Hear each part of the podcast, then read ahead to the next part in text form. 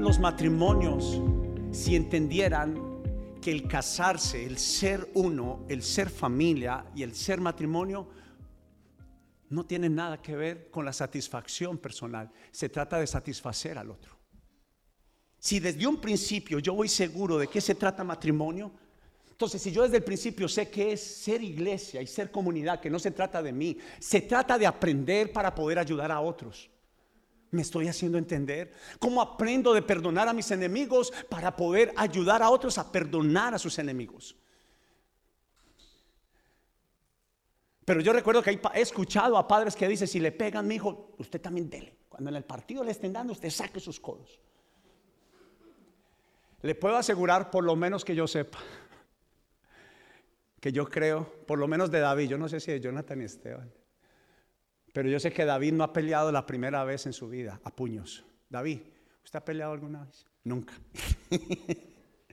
y yo recuerdo, quiero comenzar con este ejemplo, había un niño que se la tenía como, ¿a, cuántos ya? Un compañero. Yo tenía uno cuando yo tenía siete años, oiga, yo con siete años, y ¿sabe cómo me saludaba? Que eres camorra. Dios mío, de siete años. Padre amor, antes estoy sano.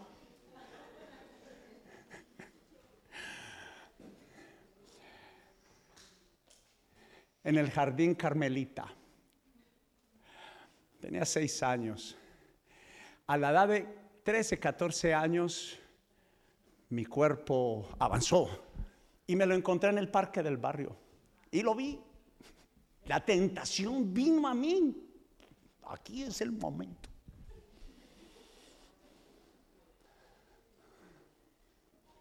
Pero solamente lo saludé y le dije hola por la espalda y cuando me vio como dice alguien por ahí, casi le da un babiao cuando vio mi tamaño. Pero la realidad es que no fui capaz de devolver mal por mal. Pero el hábito y cultura de mi casa fueron de la violencia, del grito, del devolver tal como me pagaban. Pero la primera iglesia, quiero Juan que vayas a la primera imagen, David, Dice, la primera iglesia experimentó, léalo conmigo, actos generosos de unidad y hermandad.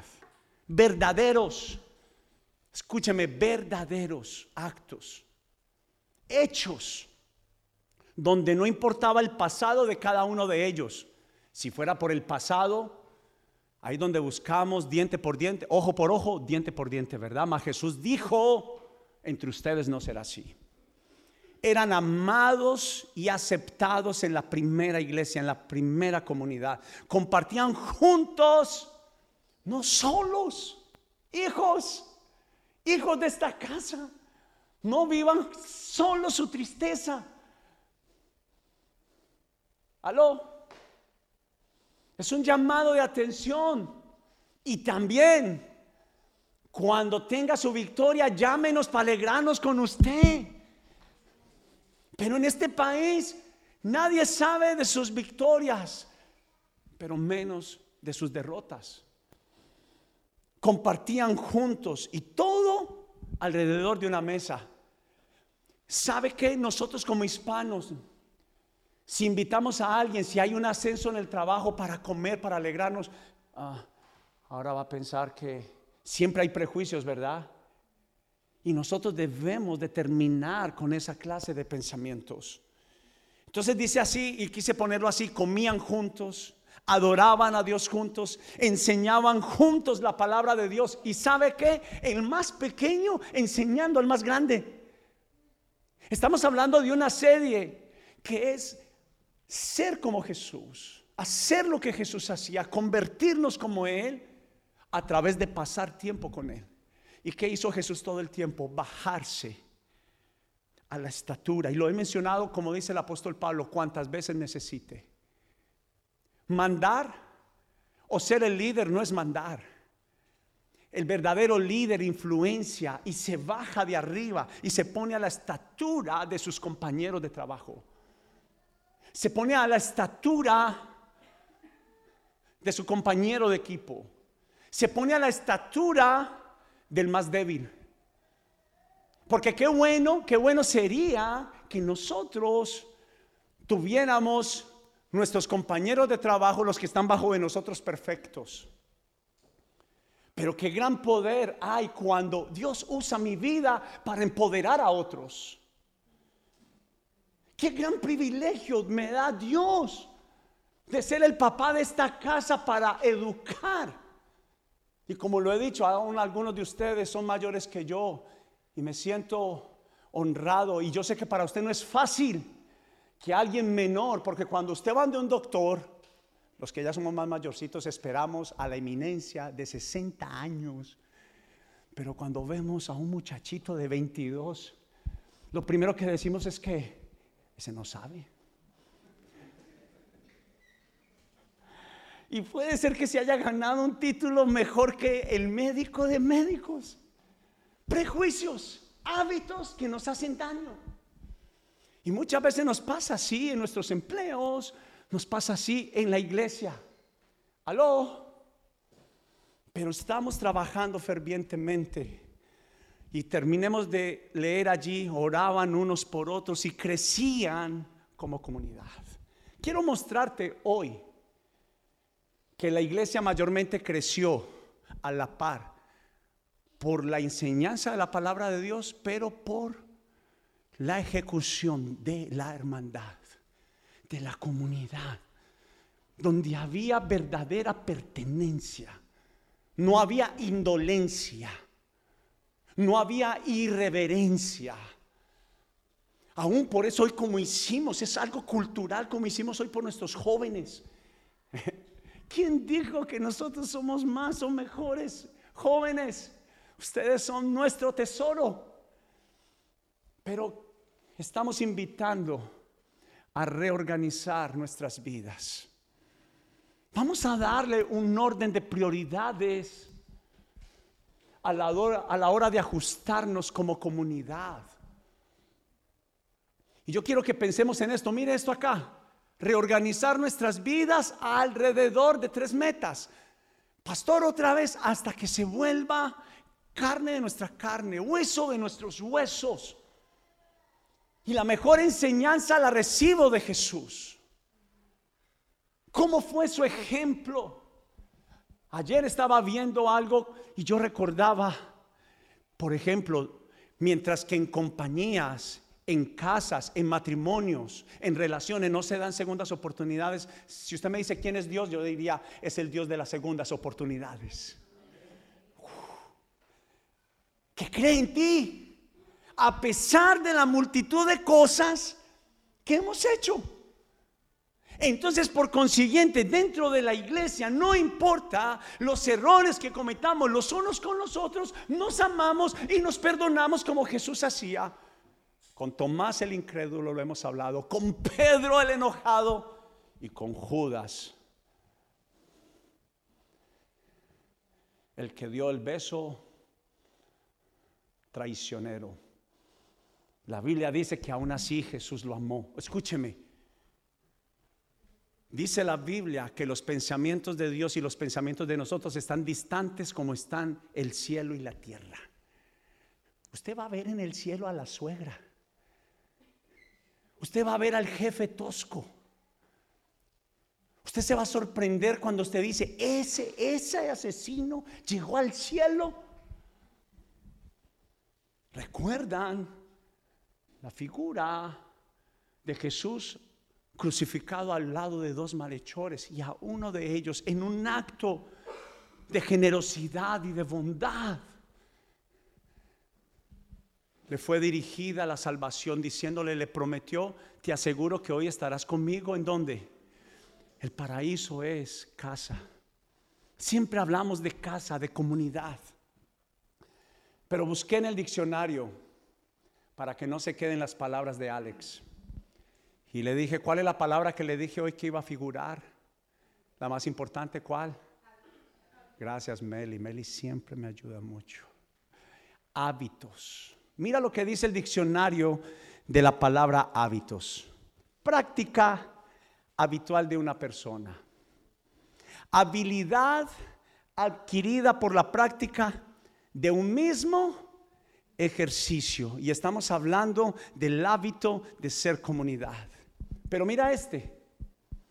Quiero que lo leamos, pero lo mastiquemos y lo podamos digerir bien. Dice, el uso más usual de hábito está asociado a la costumbre o rutina, y lo quise poner allí, poquito en negrita, que se adquiere a partir de repetir conductas similares, o sea que dicen cultura. En mi país somos futboleros, en mi familia nos encanta el ciclismo. En mi casa comemos, todas las generaciones hemos comido frijoles todos los días en la noche. ¿Cierto? Y eso se hace cultura cultural. Dice, estos hábitos no se distraiga, también pueden asociarse al instinto o se heredan inclusive por, por herencia. Se dan por herencia. Se dan porque mis padres, mis abuelos, si yo no me distraigo, usted no se distraiga. Mire para acá. Los abuelos, los padres y los hijos, se hizo un estudio en las cárceles de los Estados Unidos. Y a cada joven que estaba en la cárcel, ¿cuál es la causa que estás acá? Por robo. ¿Tu papá robó? Sí. ¿Tu abuelo robó? Sí. ¿Eres drogadicto? Sí. ¿Tu papá era drogadicto? Sí. ¿Tu abuelo era drogadicto? Sí. ¿Eres iracundo? Sí. ¿Tu papá era iracundo? Sí. ¿Tu abuelo era iracundo? Sí. Conductas y hábitos. Escúcheme, que no necesariamente se nació, se nació así. Yo creo más que el entorno hicieron asesinos. Escúcheme, aló. Los entornos, las situaciones son muchas de las causas de lo que hacemos, no de lo que somos. Me gustaría hacer allí un stop, parar. Lo que hacemos no habla del quién somos. Lo que hacemos es un resultado de un entorno que nos tocó vivir en algún momento de nuestra vida. Por eso la comunidad no debe de condenar ni de juzgar. Mire para acá. Dentro de la comunidad y dentro de la casa de Dios, lo último que debe pasar es el juzgar. Debe haber un hábito, el entender, el comprender. Antes de juzgar, el compañero de trabajo que se equivoca, pudiéramos pensar primero, ¿por qué lo hizo antes de juzgar? Y no siempre la causa es algo personal y directo, a veces una causa de lo que hemos hablado, el rechazado rechaza, el que está dolorido hace doler a otros. ¿Me hago entender? ¿Sí? ¿Está conmigo? Pero mira lo que dice Hebreos capítulo 13. Sigan amándose unos a otros como hermanos. Y déjeme la expresión bíblica, hermanos, no tiene que ver ni con tipos sanguíneos. Está hablando de personas que tienen lazos en común. Comunidad, iglesia. Y dice, no se olviden de brindar hospitalidad a los desconocidos. ¿A quiénes? Ay, ay, ay.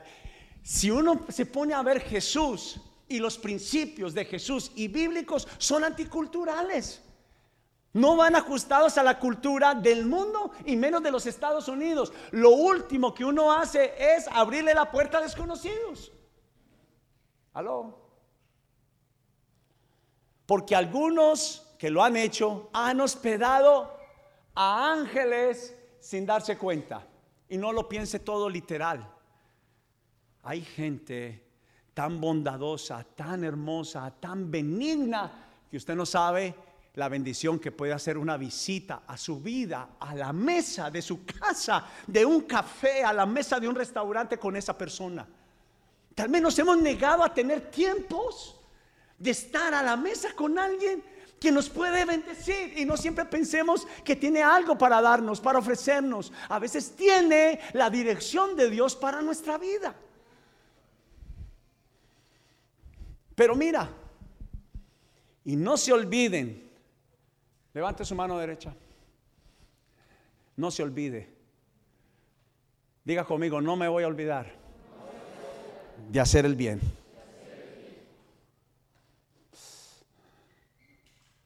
Ahí quedaron grabados allá, mire.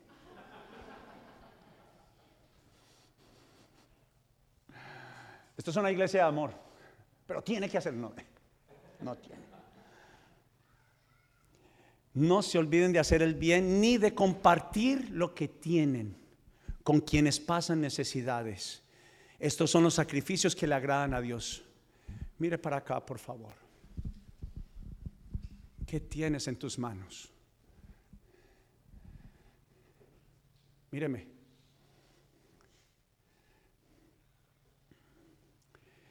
¿Qué tienes en tu vida?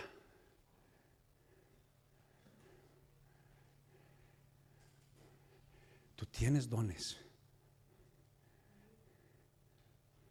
Tú tienes grandes talentos, capacidades.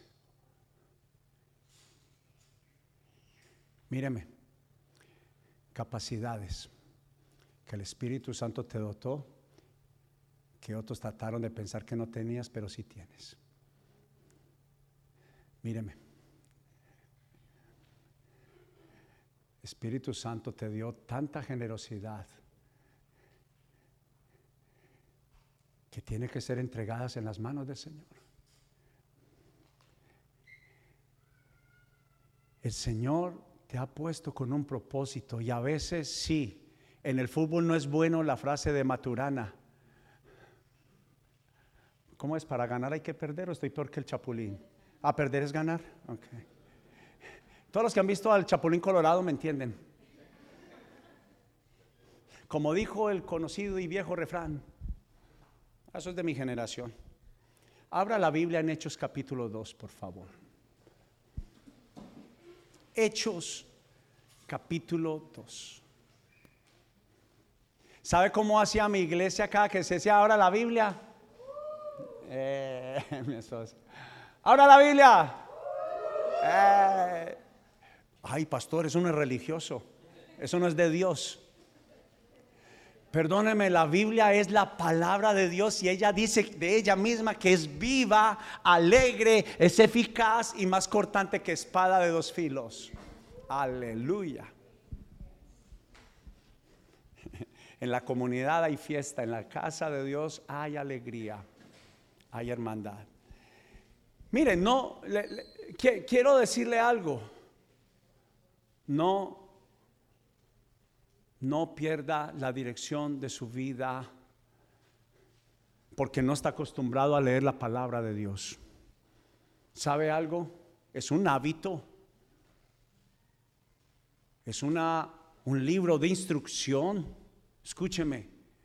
De equipamiento, de entrenamiento y educación. Aló. Quiero animar a los padres de esta casa a orar. Mira que esto es en serio a orar para que sus hijos y hijas tal vez piensen la posibilidad de que entren a una escuela, universidad que enseñen la Biblia. Ya tengo un hijo con, con hija y me ha ido bien haber tomado esa decisión. ¿Tenía económicamente para hacerlo? No. Pero Dios a través del deseo, la posición de mi corazón me dio la provisión. Y quiero animarles, padres, a que no se sujeten solo a lo que ofrece el gobierno y la cultura. Dios te puede bendecir, te puede prosperar para que entres a tus hijos a una escuela, a una universidad cristiana. Y hay unas muy bien calificadas, muy bien calificadas. Pero Dios lo puede hacer. Versículo capítulo 2 de Hechos, versículo 42. Lea conmigo si es tan amable. Dice, toda la comunidad, todos los creyentes se dedicaban a las enseñanzas de los apóstoles, a la, a la comunión fraternal, a participar juntos en las comidas. ¿A cuánto les gusta la comida? Pero entre ellas, aquí todos les gusta comer, yo sé. Entre ellas la cena del Señor y la oración, y a la oración. Versículo 43 dice, un profundo respeto. Cuando la palabra de Dios habla de temor, habla de respeto, de honor, de honra. Reverente vino sobre ellos. Y los apóstoles realizaban muchas señales milagrosas y maravillas. Déjenme darles un ejemplo. ¿Sabe Jesús dónde hizo los mayores milagros? Estando en la mesa o en la casa de alguien. La mayoría no fueron en la iglesia. La mayoría fueron a través de que Jesús tenía compasión cuando veía a una mujer coja, cuando veía a un ciego. ¿Y sabe dónde estaban? En su lugar de hábito, donde mantenían. Jesús estaba allí, permanecía ahí. Entonces cuando dice la Biblia que hacían milagros, era alrededor de una mesa.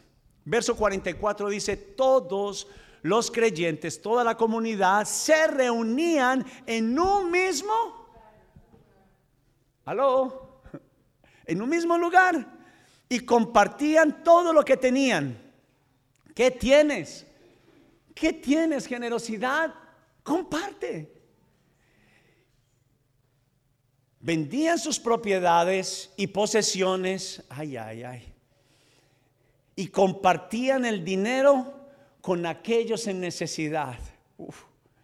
Adoraban juntos en el templo cada día se reunían en casas, ¿en dónde? O sea que estamos haciendo bien con grupos evidencias los miércoles a las 7 de la noche. No se los pierda. Se reunían en casas para la cena del Señor y compartían sus comidas con gran gozo y generosidad. Todo el tiempo alabando a Dios y disfrutando de la buena voluntad de toda la gente. Y cada día, lea conmigo ese último versículo, y cada día el Señor añadía o agregaba a esa comunidad cristiana los que iban a ser salvos. Diga conmigo, crecían. ¿Por qué crecían? Porque se sabían la Biblia. Aló. Porque eran muy buenas personas porque todos eran del mismo país, porque todos hablaban parecido, porque venían todos del mismo,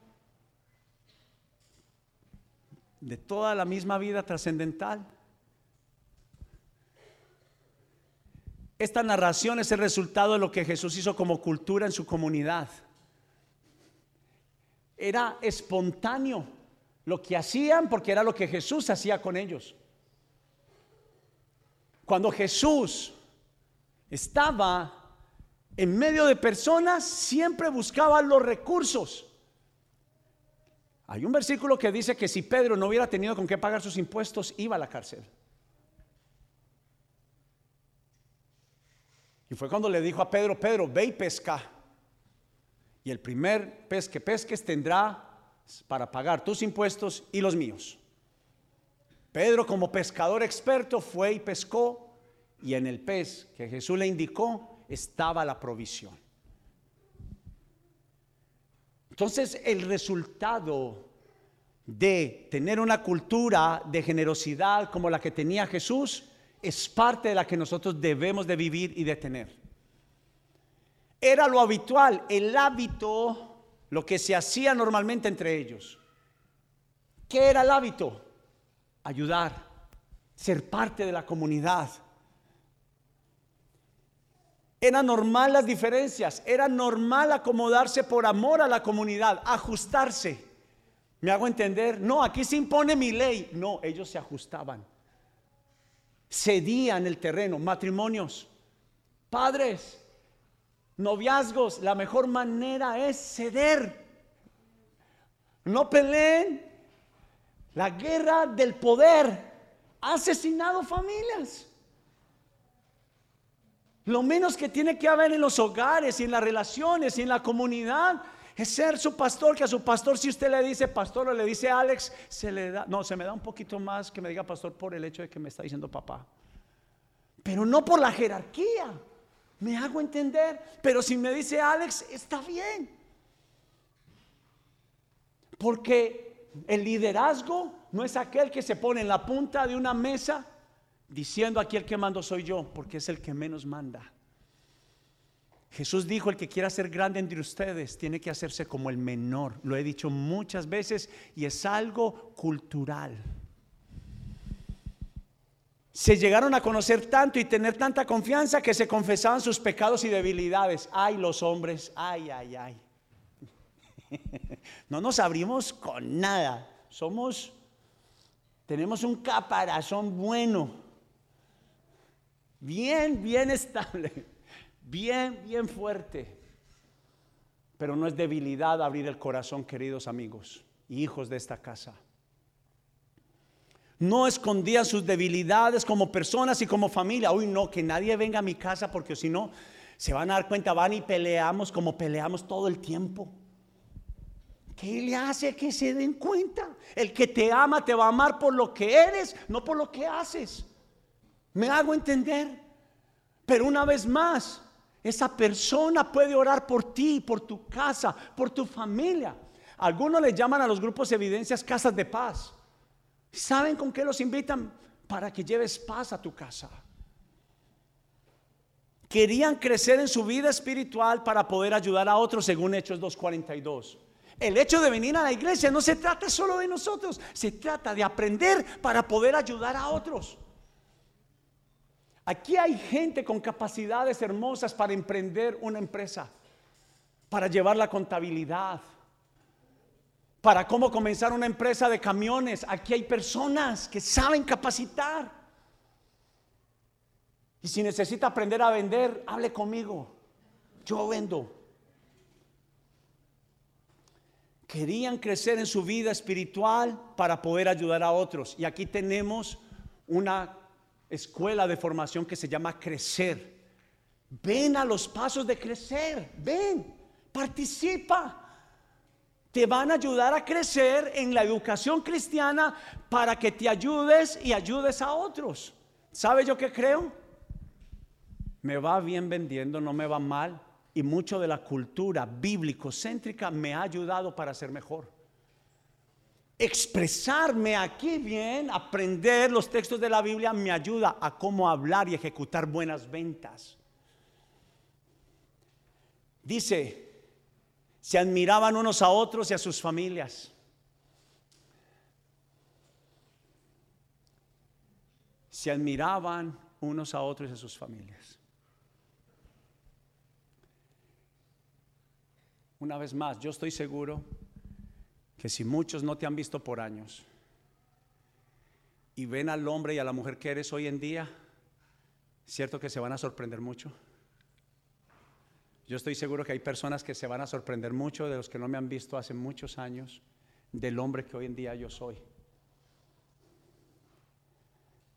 La idea de esta enseñanza, y quiero aprovechar para mencionar esto, yo no sé cuál es como para Superman, es la kriptonita. Para usted, ¿cuál es su debilidad? Y la mía era precisamente el área financiera. Además de mi carácter fuerte. Si usted le pregunta a un banco en Colombia muy reconocido, Bancolombia, y cómo salía el nombre Alejandro Yepes, le estoy contando, le estoy contando mi vida, porque no deben de haber vanidades en la comunidad. Héctor tiene que saber cuáles son mis debilidades para que él sepa que en el momento salgan a la luz, él me pueda comprender. Si nos mostramos supermanes, que no nos entra nada, no es una vida real ni original. Ser, mírenme acá, estoy casi a terminar, ser vulnerables. Sé que la gente te ha fallado y aquí te vamos a fallar, pero te vamos a fallar queriendo hacerte bien, no queriéndote haciendo mal. Pero lo que ha sido para mí, mi Jesús, mi esposa y la comunidad tuvieron fe en mí. Y desde hace aproximadamente unos 10 años no tengo una deuda nueva. Por lo menos desde hace 25 años, una persona que al menos una vez al mes tenía una pelea a golpes Ay, pastor, que no sabe. Físicamente, físicamente, yo no, no, no puedo ni contar con mis manos las veces que yo peleé físicamente. Tal vez no conocía esa parte de mí. Físicamente, verbalmente multiplicado por cien. Bufador, gritón. Era mucho más la gente que no se quería acercar a mí. Pero mi Jesús, que es real en mi vida, que me llamó para sus propósitos como te está llamando a ti hoy Y es más fácil hacerlo cerca de personas tan débiles como tú y como yo. Hemos dejado de venir a la iglesia pensando que es religión. Pero ¿sabe cómo fue creada la iglesia? Para ser una comunidad de bondad, de generosidad. El hombre la entorpeció porque quería sus propios beneficios. Por eso en Casa Evidencia estamos diciendo, el que quiera ser parte de la comunidad de Jesús tiene que renunciar a su propio beneficio para poner su vida al servicio de otros. Entonces así creceremos. Porque no basta solo con las palabras, es necesario ser real. La religión partió las familias mi familia, la religión la partió. En mi casa no nos podemos reunir, ¿sabe por qué? Porque se empieza a hablar de religión. ¿Cuántos chats de familias están en guerra y en batalla? Porque se pronuncia la palabra política o religión. Y le tengo una peor, dinero. Todos asentaron. ¿Cómo puede ser? Mas la cultura de Jesús dice, no pelees por tus derechos. Yo soy tu defensor. Yo soy el que peleo por ti. Renuncia, si es necesario, a tus derechos. La cultura dice que tú debes de pelear, llamar a los abogados, llamar a la justicia, mas Jesús dice, suelta porque hay gente que por no soltar no duerme. Está afligido en sus hábitos por buscar su propia justicia. Estoy terminando, no se me pierda. Leemos un último versículo. Cantamos una canción y nos vamos. Pero no quiero terminar sin decir la siguiente, David, el amor que se tenían estaban por encima de sus errores. El amor que había entre la comunidad estaba por encima de sus errores, de decisiones que pudieron afectar su relación. Usted sabe cuántas veces tomé decisiones sin mi esposa y cuántas decisiones, el 100% de ellas eran erróneas y mi esposa se venía a dar cuenta cuando ya tenía la soga hasta el cuello. Nunca la tuve en cuenta. Y sabe que recibí de parte de mi esposa su apoyo y nunca su rechazo. Nunca.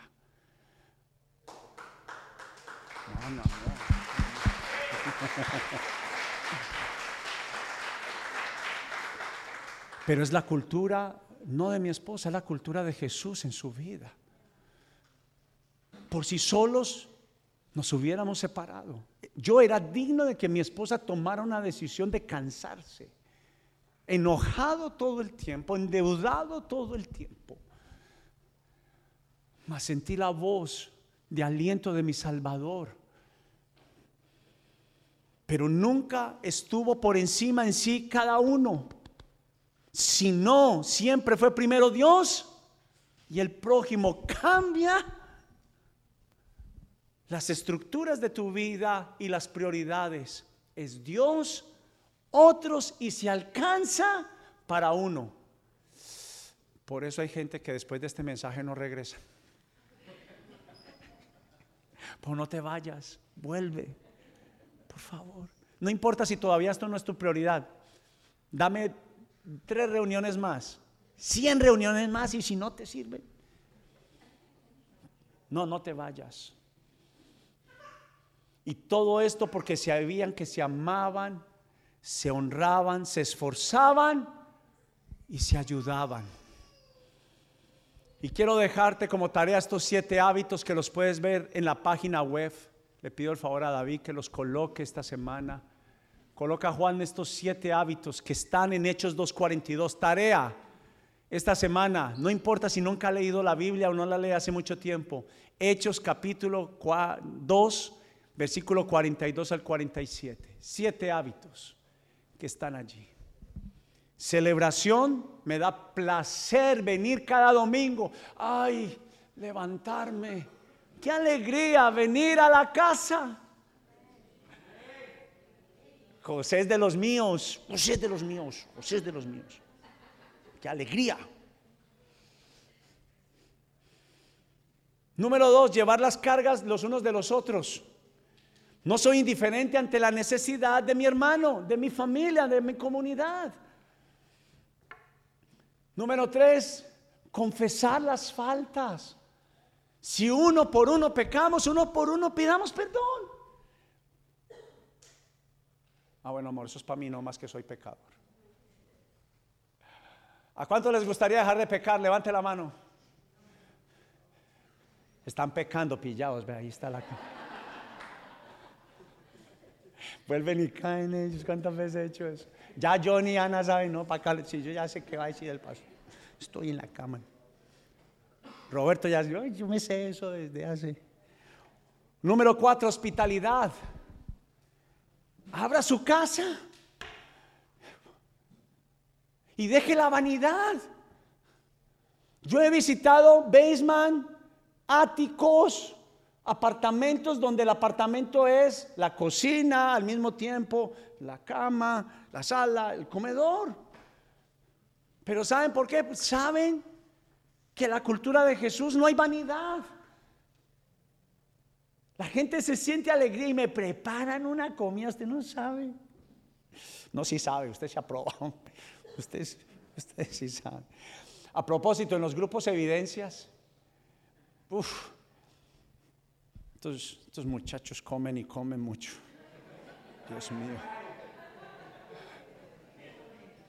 Yo ya dije, uy, yo ya dije, miren, los que van ya saben, uy, sí, sí, uff. Oiga, eso es. Esposas, toquen a ver si las, las michelines están de qué tamaño en este tiempo. ay, ay, ay. No, yo dije esposas a los esposos, yo no dije esposos a los esposos. Las esposas no, no comen y no engordan, ellas no comen y no engordan. Eso es, por allá, es por allá en otra iglesia, en otra parte. las de aquí no engordan. Ah, ah.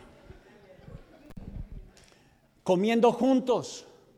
¿Qué decían? Comían juntos. Comían juntos. No se bajan abajo a la sala de televisión, perdone. Perdóneme que esto me ponga un poco más eufórico, pero deje de pensar en usted ayer me tocó literalmente, estaba viendo antes de irnos, ¿cuándo fue? Así ayer, antes de irnos para una salida que íbamos a tener, mi suegra, dije, le preparé algo, ah, no, fue el viernes en la noche, me le preparé algo, estaba viéndome un partidazo, pero yo sabía que mi suegra estaba arriba y me preparó unas arepas con una harina nueva que nos trajeron.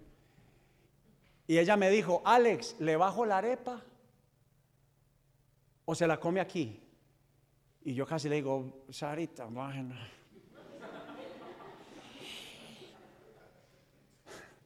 Y si es la suegra mayormente tan, que va, apagué el televisor y me fui a comer con su mamá, mi amor. Invíteme a almorzar ahorita. Mi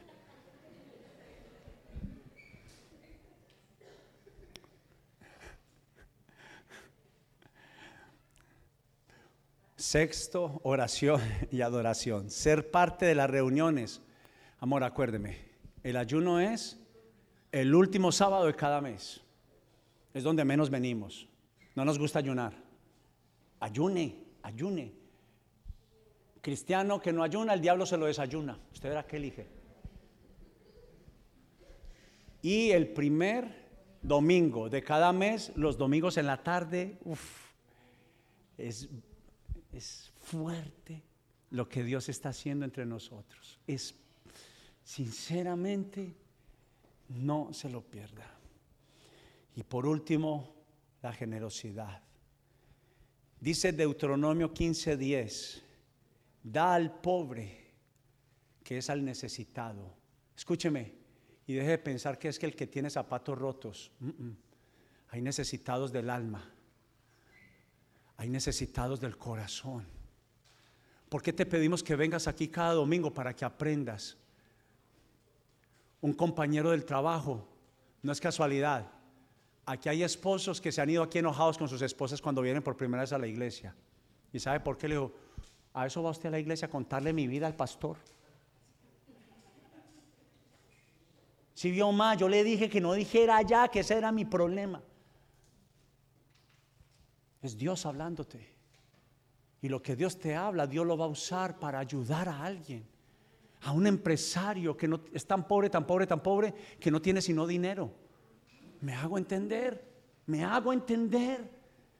Tú sabes que tú puedes volver a hacer creer a tus jefes. Uy, eso me gusta. Cuando yo llegué a la compañía que yo estoy actualmente, no se mencionaba a Dios. Varios de los hijos de ellos no creen en Dios.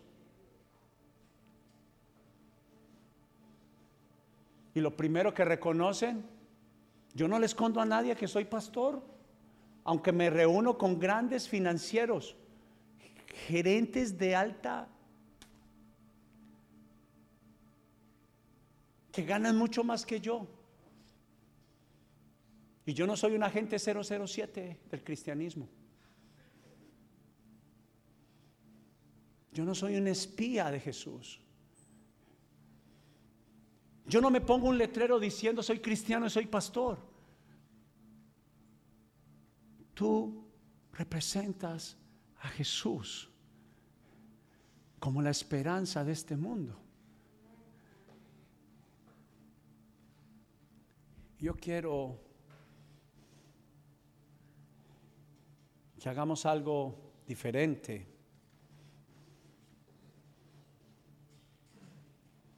Déjeme le leo este antes de salir. Y discúlpeme que me haya demorado un poquito más, pero pensé no leerlo, pero sí lo voy a hacer. Escuche esta, escuche esto. El apóstol del amor escribió esto. ¿Sabe quién era el apóstol del amor? ¿Quién era? El apóstol San Juan, ¿cierto? Estas son de las perlas que hay en la Biblia.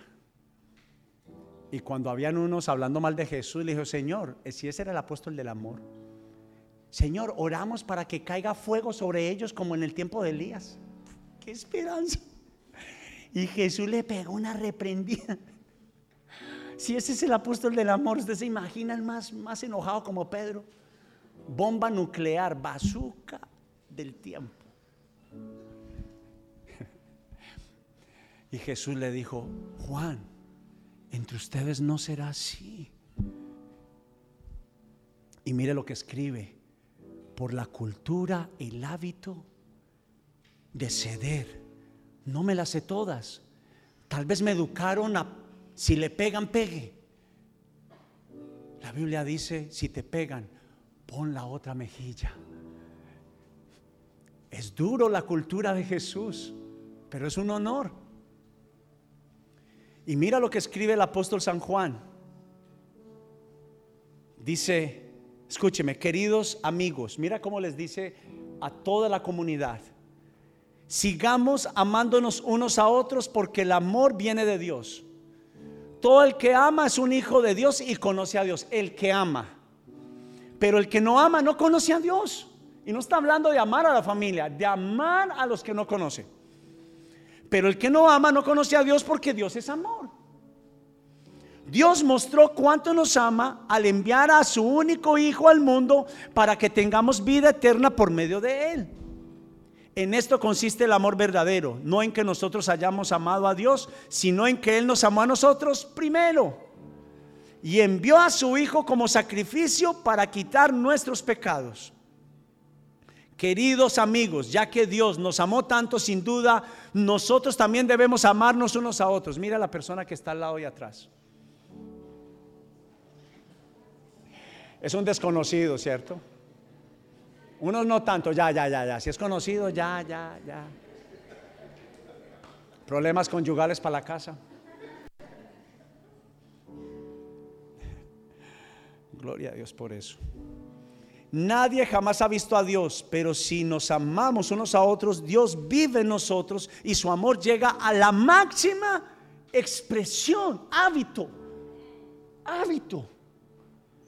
Dios nos ha dado su espíritu como prueba de que vivimos en Él y Él en nosotros. Además, hemos visto con nuestros propios ojos y ahora damos testimonio de que el Padre envió a su Hijo para que Él fuera el Salvador del mundo. Todos los que declaraban que Jesús es el Hijo de Dios, Dios vive en ellos y ellos en Dios.